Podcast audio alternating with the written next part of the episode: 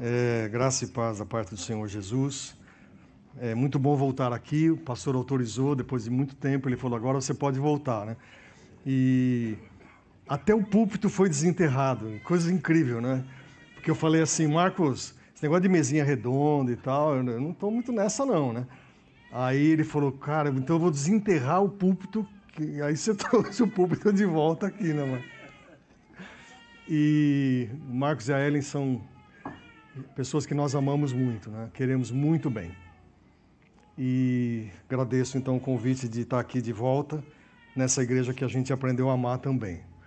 Uh, a gente voltou para Londrina no começo do ano e estamos ajudando a plantação de uma igreja aqui em Londrina e como só como voluntário, mas uh, estávamos muito desejosos, eu e a Cileide, a gente poder estar vendo aqui gente que a gente conhece e novos conhecidos, novas pessoas que a gente está conhecendo também.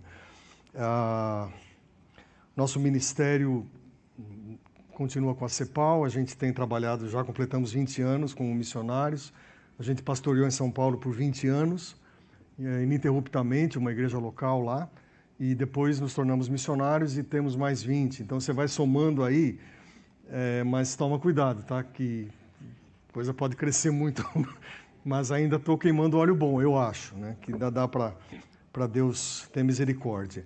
Atualmente a gente tem feito muito trabalho de mentoria, na área de mentoria de pastores, até pela, pela caminhada da gente. Tenho trabalhado com o CTPI, que é uma organização eh, de plantação de igreja, tenho ah, dado apoio para vários pastores que estão plantando igrejas ao redor do Brasil, gente nova, gente com cabeça muito boa e tenho trabalhado também nessa área de, de, mobilização missionária, como tenho feito já há muitos anos. A Cirlei é, voltou a atuar também aqui em Londrina, na área de terapia, de, como psicóloga, e tem ajudado também famílias, e tem sido a diretora da, de pessoal da CEPAL aqui no Brasil. Ela lidera os líderes de equipe no Brasil.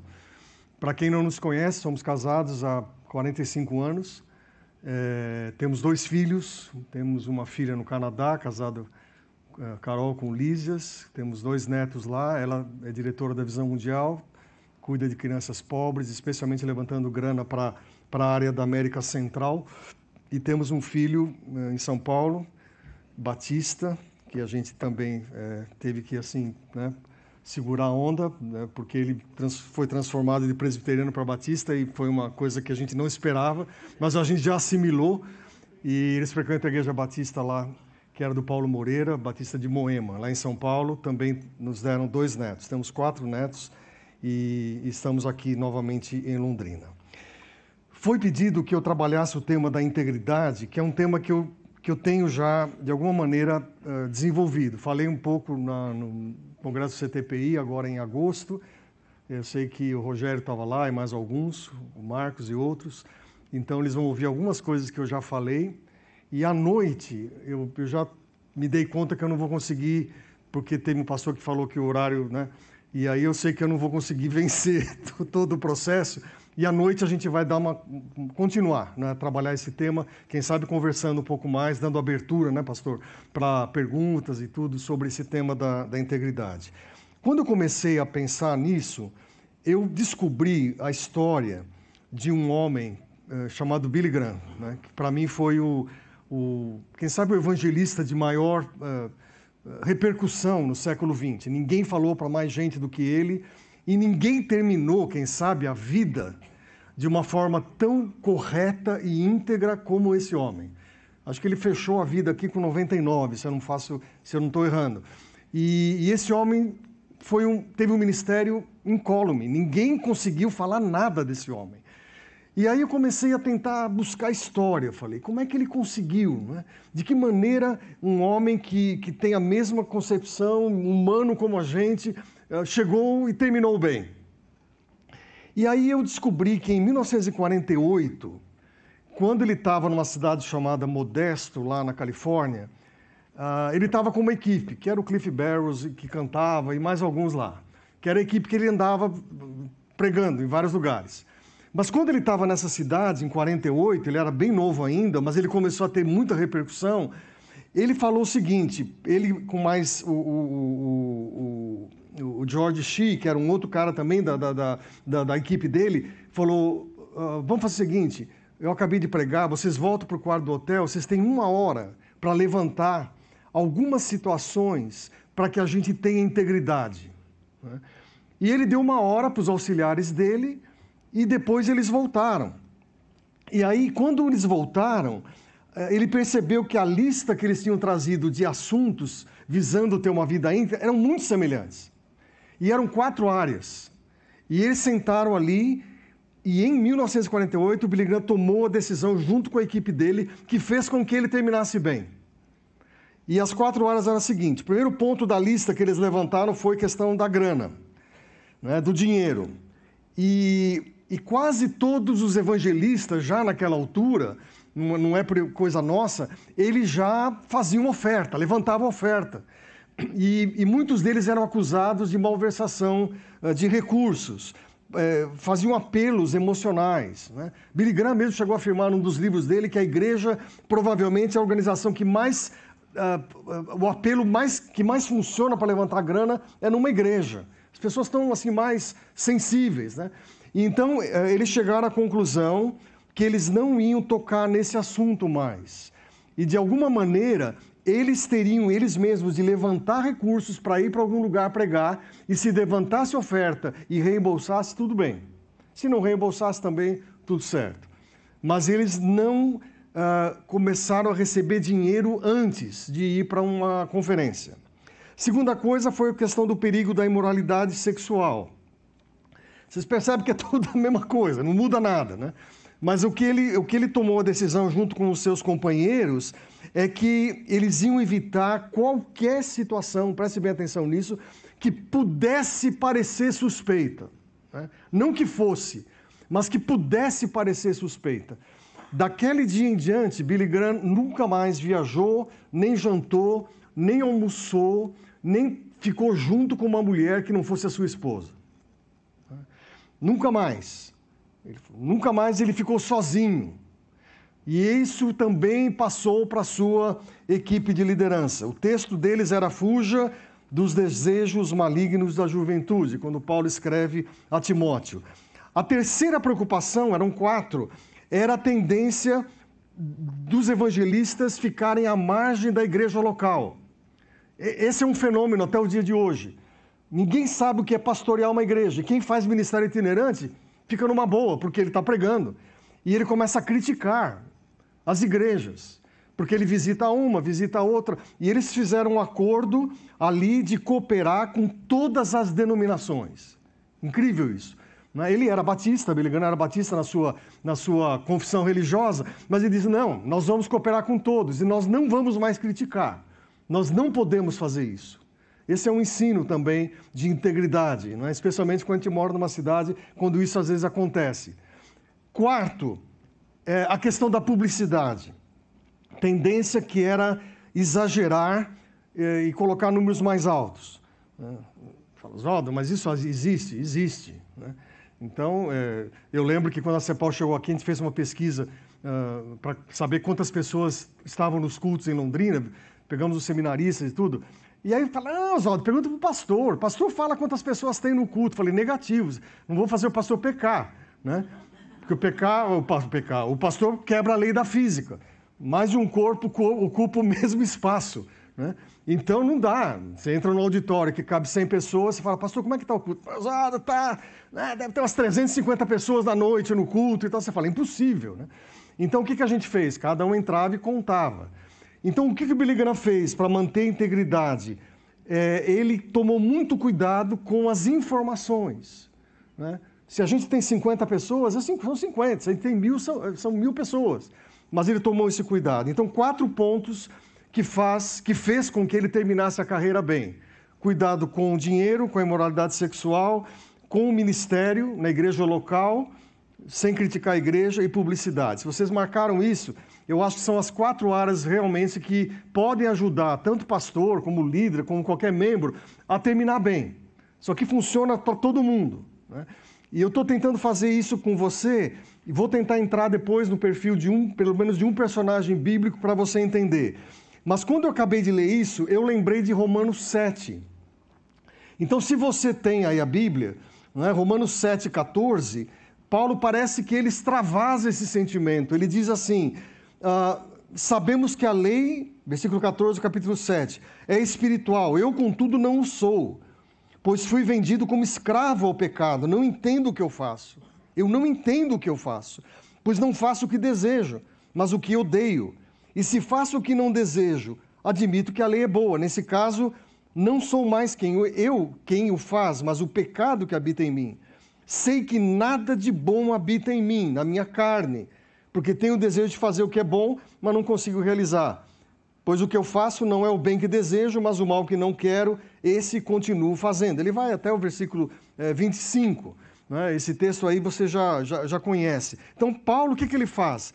Ele descreve o conflito que tem no meu coração. Não sei se você tem isso também, acho que você tem. Né? É um conflito que, que, que, de alguma maneira, guerreia contra nós. Eu tenho certeza absoluta que qualquer homem, mulher, jovem que está aqui quer ser íntegro, quer ter uma vida de integridade, quer terminar bem.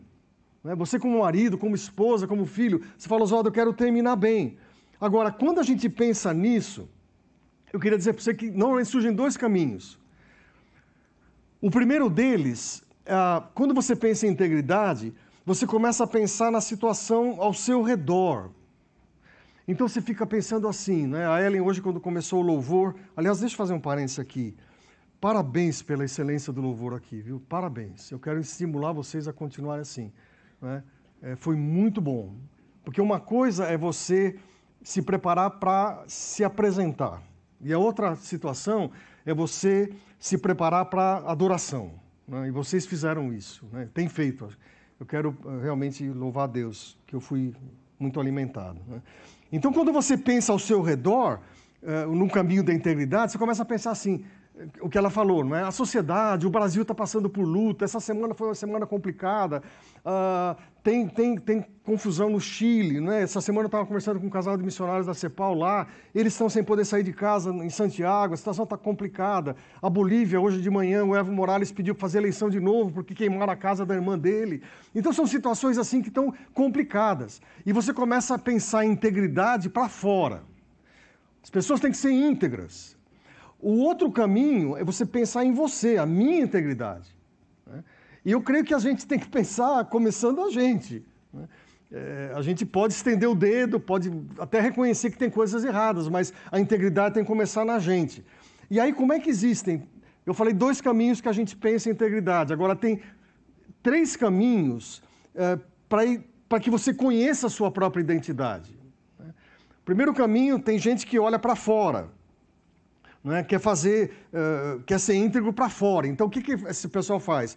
Uh, auxilia a gente, uh, faz trabalho voluntário, enfim, tira recurso próprio e ajuda, tudo correto. Mas a integridade é uma coisa assim que essa pessoa ela quer olhar para fora. Então, quando ela olha para fora, ela quer ser íntegra. E tem muita coisa para você fazer para ser íntegro fora. Né? Tem pessoas que olham para dentro. E eu já adianto que é, esse é o grupo maior, provado, provado estatisticamente. Até eu, eu uso nessa essa, essa, essa, essa expressão, né? eles ganham a integridade pela cotação do dia, né? como bolsa. Então, se ele terminou bem, ele ganhou. Mas ele ganhou, mas amanhã ele pode perder. Então, você tem a integridade olhando para você mesmo. Como é, que eu, como é que eu sou íntegro comigo mesmo? Como é que eu faço para que as pessoas olhem e falem assim: esse cara é íntegro? Então você está buscando reconhecimento para você. Olha para dentro. Para fora, para dentro e tem os que olham para cima. Quem olha para cima é aqueles que, que têm certeza que não estão tão preocupados com o que a sociedade diz deles, mas o que Deus pensa deles. Entenderam? Essa é a grande questão que a gente precisa aprender. Então você pode, de alguma maneira, pegar o caminho de olhar para fora e tentar atuar buscando reconhecimento. Oswaldo é íntegro porque ele faz isso. Né? Ou você olha para dentro de você e você tenta ganhar o dia sendo íntegro, né? pela cotação do dia. Ou você pode olhar para cima e falar assim: eu não consigo, eu não tenho condições, mas Deus sabe disso e ele pode me ajudar. E eu repito, a maioria das pessoas, grande maioria esmagadora, olha para si mesmo. Os que olham para fora têm uma vida escravizada, claro. Você não aguenta, ninguém aguenta. Ninguém aguenta olhando, você ser íntegro só olhando para fora. Preciso fazer isso, preciso corrigir isso, preciso que as pessoas olhem para mim. Você não aguenta, ninguém aguenta isso. Mas os que olham para cima reconhecem que a sua identidade está em Jesus, não é algo que se alcança, mas é algo que se recebe. Amém?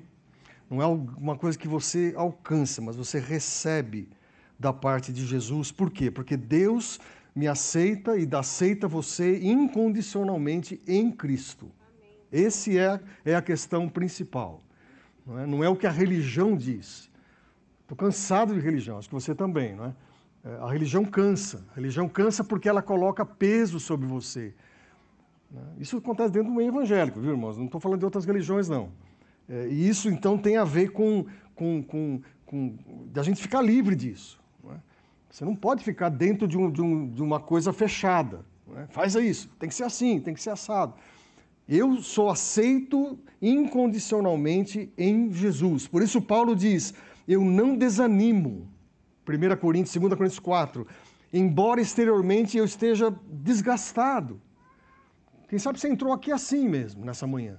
Você não sabe como foi complicada, como está complicada a minha vida, como está enrolada. Essa semana foi difícil. Mas Paulo diz assim: Eu estou olhando para Jesus, por isso eu não desanimo.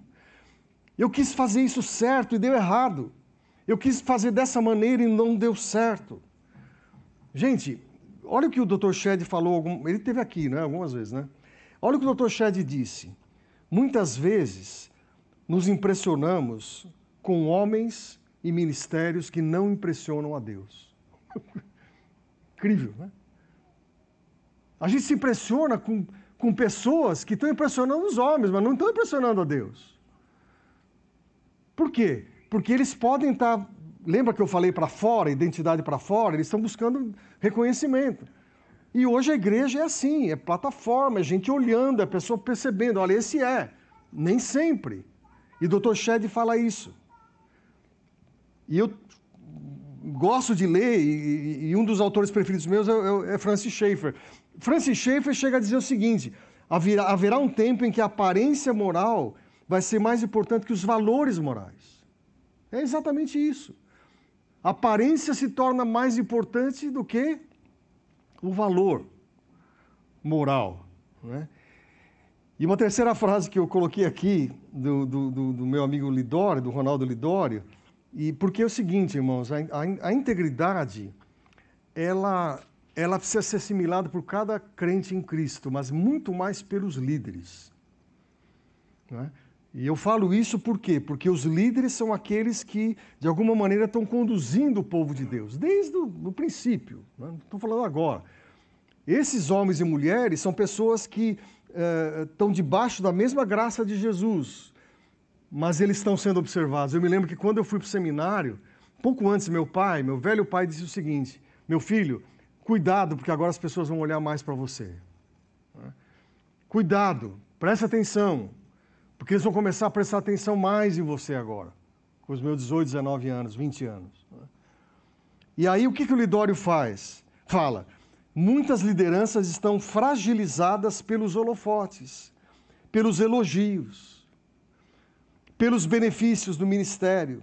Precisam voltar para a simplicidade da fé cristã. Então, nós estamos num tempo, irmãos, em que esse tema, por isso que quando o Marcos falou comigo, eu comecei a pensar, já tinha trabalhado um pouco isso antes, mas se há uma área que a igreja precisa tomar muito cuidado é essa. Nós estamos vivendo tempos perigosos, perigosos. Essa igreja que começa a crescer, a ter visibilidade, a se tornar é, cortejada pela mídia, uma série de coisas, nós estamos vivendo um tempo perigoso. A palavra integridade vem do latim, né, integritas, e é exatamente, você sabe, é, é aquilo que é fisicamente inteiro. Pode ser um corpo, pode ser um território, mas é alguma coisa que é, que é inteira, que é, que é pura, que é sem mácula. Né? É, uma pessoa íntegra, por definição, é uma pessoa honesta, pessoa imparcial. ela não fica de um lado ou de outro. Uma vida de, de busca de retidão. E acontece isso privadamente e fora também, publicamente. Aí eu comecei a olhar um pouco no Novo Testamento e, e, tem várias expressões, né, vários verbos no grego que dão intenção de integridade. Uma, uma delas é a fetoria. A fetoria quer dizer literalmente uh, incorrupto. Isso está em Tito 2,7. Em tudo e está falando para Tito, né? Paulo falando com um pastor. Seja você mesmo um exemplo para eles, fazendo boas obras em seu ensino, mostre integridade e seriedade. Duas coisas. Né? Não é brincadeira. Né? Você não está, de alguma maneira, liderando um grupo, seja na sua casa, seja em qualquer lugar, por... é integridade, seriedade. E depois existe outra palavra que é mais conhecida, que é a aletheia, né? que é mais, aletheia é mais uh, sentido de verdade. Né? E aí, aquilo que não está escuso, que não está embaixo, né? Está embaixo da, coberto, embaixo da mesa, né? que não está escondido, que não está dissimulado. E aí Mateus 22 ajuda a gente. Enviaram seus discípulos juntamente com os herodianos que lhe disseram, mestre, sabemos que és íntegro. Os próprios discípulos estão dizendo: Mestre, sabemos que és íntegro e que ensinas o caminho de Deus, que não te deixas influenciar. Pronto, está aqui. Então, o Novo Testamento, claro que o Velho também tem muitas expressões, não tenho tempo aqui, mas ele dá essa ideia de, de verdade. Né? Integridade é fundação do caráter. O caráter é, fund, é fundamentado na integridade. Você, ah, essa pessoa tem caráter, é porque ela é íntegra. Né? Ah, Oswaldo, mas ela não é perfeita, nunca vai ser. Ah, mas ela vai cometer erros, certamente. Mas ela cria fundamentos que ela vai ter caráter. Essa pessoa tem caráter. Por que ela tem caráter? Porque ela busca integridade. Salomão diz em Provérbios 27, né? o homem justo leva uma vida íntegra. E aí, sabe o que ele diz? Como são felizes os seus filhos. Maravilhoso isso. Você tem criança pequena, você tem filhos adolescentes, você tem família. Né? Você não está sendo íntegro para agradar a Deus. Você está sendo íntegro por quê? Porque Jesus passa a ser parte da sua vida. Agora, a grande bênção é que isso se reproduz na vida de quem? Seus filhos. Seus filhos. Seus filhos vão olhar e dizer assim: Eu tive um pai e uma mãe que foram íntegros. Eles não eram perfeitos, mas eles terminaram a vida lutando para ser íntegros. É nesse sentido que eu quero ensinar e compartilhar com você nessa manhã, porque senão fica uma coisa muito retórica, muito fora da, da realidade, não é? Por isso que integridade e caráter são, são irmãos siameses, eles estão, eles estão intrinsecamente é, ligados, né? É, e aí é isso por isso que Jeremias fala que o coração é enganoso. Você pensa que você está sendo íntegro, às vezes não é. Agora, antes de falar um pouco sobre, sobre Davi, né, eu quero só dizer uma coisa. O começo dessa, dessa história de integridade tem a ver com o reconhecimento das suas, que eu, tô, que, que eu chamo de sombras. Na verdade, quem me ensinou isso foi Peter Escaseiro, né, um líder emocionalmente saudável. Esse livro aí devia ser, todo mundo devia ler. Né? É, a gente tem que reconhecer as nossas sombras, porque não dá para a gente falar, uh, começar a falar desse assunto sem a gente tratar das nossas sombras. O Escaseiro diz assim que a sombra que temos diante de nós, escute bem isso, é o acúmulo de emoções não domesticadas. Primeiro, emoções não domesticadas. Segundo, ele fala motivações não tão puras. E terceiro, ideias que moldam sempre o nosso comportamento. E ele diz assim: isso aí é a versão danificada de você. Bateu, né? carro amassou, danificou um produto. Esse é resultado das nossas sombras. Né? Ou a gente está uh, mostrando que a gente tem emoções que não são domesticadas, não adianta falar, minha família é assim, meu pai era assim, né? eu tenho pavio curto mesmo. Ou você fala, as minhas motivações não são muito corretas, por causa disso ou daquilo.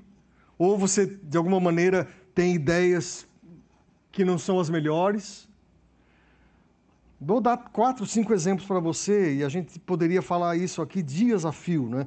Mas algumas, uma das sombras que eu posso ter e você. Primeiro, a necessidade de afirmação, de afirmação constante.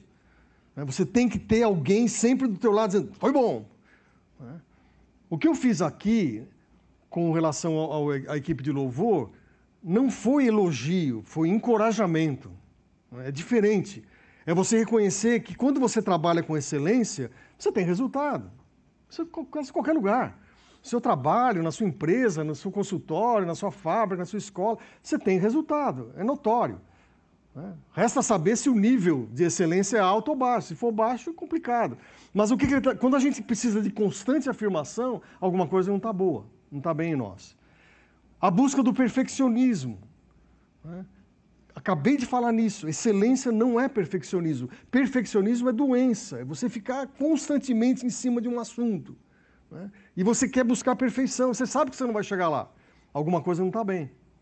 E pode levar para falta de integridade. Dificuldades, especialmente entre nós crentes, né? de conviver com gente que pensa diferente. É... Irmãos, o último dado que eu tinha, já deve ter mudado, é que existiam 33 mil denominações no mundo, evangélicas. Né? 33 mil. E esse número não para. E por que, que não para? Porque as pessoas se desentendem. Então, eu, eu formei meu grupinho aqui, agora eu vou formar outro ali. Vou... A gente não consegue. Então, cada um vai formando um grupo. Isso não é saudável, isso são sombras. Né? Agora, a gente precisa aprender a conviver. Se não está aprendendo a conviver com gente diferente, a gente precisa aprender. A gente aprender. Eu acho que tem coisas que são basilares, fundamentais da fé cristã, as outras são periféricas. Você não vai, não vai morrer ou viver por causa disso. Nós temos a centralidade do Evangelho de Jesus. Isso aqui é inalienável. A gente não abre mão. Ninguém pode abrir mão. Agora, o que está em volta, totalmente negociável. Amanhã o, o, a liderança fala assim: não tem mais culto domingo. Ah, eu vou embora da igreja. Se for do, não tem domingo, eu vou embora. Por quê? Gente, vou contar uma história para vocês, bem pessoal. Alguns sabem, mais próximos. Eu sou quarta geração de, de evangélicos. Né? E quando eu era novo, moleque ainda, meu pai não deixava minha mãe cozinhar no domingo, que era dia do Senhor. Você pode até achar estranho, né? mas era assim. Não podia fazer comida no domingo. Você tinha que dedicar todo o tempo para a igreja. Né? Minha mãe, sábado, lutando para fazer comida. E blá. Por quê? Porque domingo não podia fazer. Televisão, e eu sou de origem né, de uma outra religião, né, da religião presbiteriana, né? então a eu, presbiteriano, não podia ver televisão. Eu falei, não. Aí, com muito custo, eu lembro, com 18 anos, meus irmãos mais velhos vieram, pai, por favor, compra uma televisão aí. Pro... Aí eu tinha televisão. Sábado à noite eu estava no melhor do jogo, qualquer coisa acontecendo, dava meia-noite, meu pai entrava assim, desliga a televisão porque já é domingo. Vocês riem porque vocês não estavam na minha pele, meu. Né? Então, assim, é, é, aí você começa a perceber que, que existem conflitos. E como é que você se livra disso? Casando bem, né? Aí ela me ajudou, falou: você está doido, meu. Né? A gente vai se ajustando, vai se, vai se, se moldando. Né? Quando a gente fala mais do que a gente ouve, tem sombra. Tem sombra, a gente tem que aprender a ouvir. E é claro que aqueles sentimentos pecaminosos que eu falei para vocês, explosão de raiva, ciúme, ressentimento, ganância, amargura, incapacidade de parar de trabalhar e descansar, é, são tensões, né? contradições. E eu queria gastar esses últimos minutos rapidamente, e, e, eu, eu vou terminar falando um pouco sobre Davi. Na verdade, é, o hino que foi cantado aqui pelo Arildo foi de Deus que você fez aquilo, viu? Aliás, não só a sua voz é maravilhosa, mas você, o Espírito Santo sabia do que eu ia falar. Porque eu vou falar um pouco de Davi, e a única maneira de se buscar integridade é quando a gente se permite ser sondado. Né? Então, tudo que você cantou era o que eu tinha que falar. Então até me ajudou que eu posso dar uma reduzida aqui, sabe? Deus. Porque o Salmo 26 é, é um salmo que, para mim, retrata a busca de integridade de Davi. A gente teria que ter tempo para estudar isso, mas escute o que, o que Davi fala. Né? No Salmo 26, Faze-me justiça, pois tenho vivido com integridade. Gente, é, é Davi falando. Tenho confiado no Senhor sem vacilação. E aí ele vai: sonda-me, Senhor, e prova-me, examine o meu coração e a minha mente. Por que, que ele fala isso? Ele fala, porque teu amor, maravilhoso, Deus seja louvado, né? Porque o teu amor está sempre perto de mim. Entenderam? Ele fala assim: eu, eu sou íntegro porque o teu amor está perto de mim. Eu não me associo com homens falsos, não ando com hipócritas, desejo, detesto o ajuntamento de malfeitores. Gente, eu não vou ler o salmo inteiro, você pode estudar esse salmo durante essa semana. O que eu sei é que esse Salmo 26 foi, foi escrito por Davi numa época de crise. A gente não sabe qual a crise dele. Se era a crise com Saul, se era a rebelião do filho é, Absalão, se era a crise política com, com o reinado. Não dá para saber. A única coisa é que ele diz assim: a integridade acontece com uma oração que vem do profundo do meu coração para que haja um exame divino. Né? Essa é a afirmação de Davi. Né? Ele não se proclama perfeito, mas ele diz que ele anda em integridade. Coisa incrível.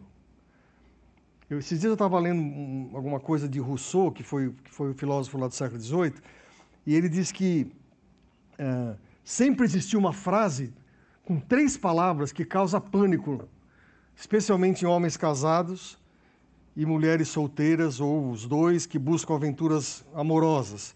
Eu estou grávida.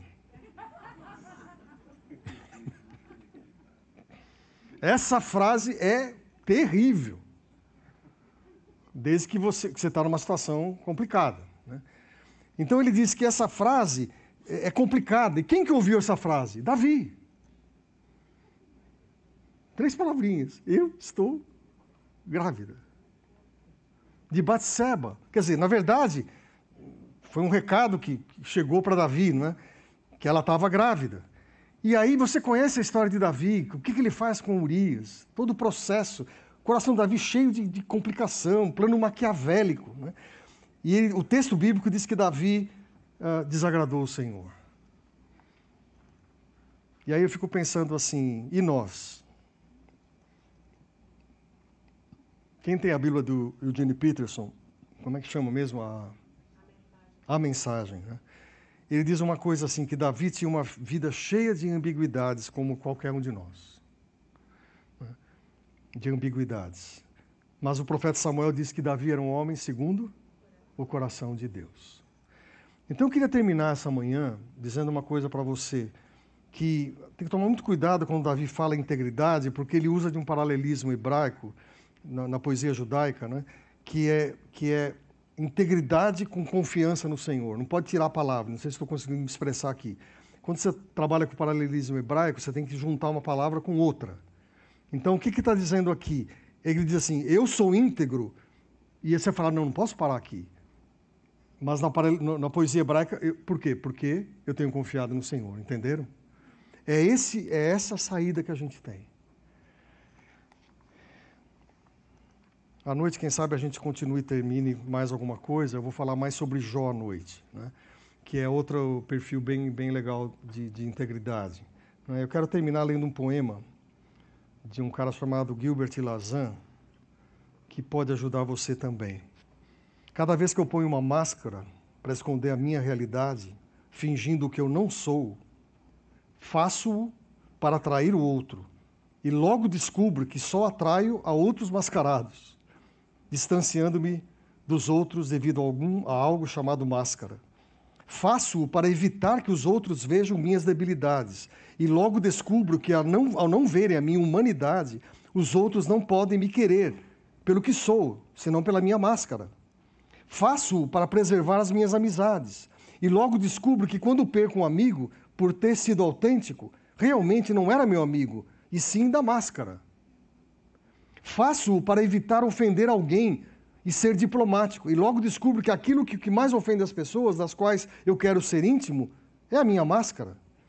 Faço-o convencido de que é o melhor que posso fazer para ser amado. E logo descubro o triste paradoxo: o que mais desejo com as minhas máscaras é precisamente o que não consigo com elas. Quem anda com integridade anda com segurança, de Salomão, mas quem segue veredas tortuosas será descoberto. Vamos orar? Curve a sua fronte. Queria dar um, pelo menos 30 segundos para você se colocar diante do Senhor nessa manhã e declarar mesmo: Senhor, é, não quero olhar nem para fora, nem para dentro, eu quero ter a minha identidade é, voltada para o alto, sabendo que em Jesus eu posso ter a solução das minhas inquietações, das minhas sombras e até ver, me ver íntegro através do sangue dele. Agora, é provável que tenham pessoas aqui nessa manhã que estão fora mesmo, estão andando fora do caminho, estão andando assim declaradamente em falta de integridade. E, e é bom que eu não conheço você, eu estou falando isso para lhe ajudar. E eu quero pedir mesmo em nome de Jesus que você volte, você volte para Jesus nessa manhã porque Ele pode fazer com que você tenha uma vida que vale a pena viver. E mesmo quando você pecar, e você vai pecar como eu, através do sangue dele, você tornará ser íntegro novamente, perdoado. Então, enquanto estamos com cabeça baixa, eu quero que você que dá oportunidade a você de você colocar isso diante do Senhor. Só você pode fazer isso, ninguém mais, nem sua esposa, nem seu esposo, ninguém, nem amigo, é você mesmo. Queria que você fizesse essa oração nesse momento.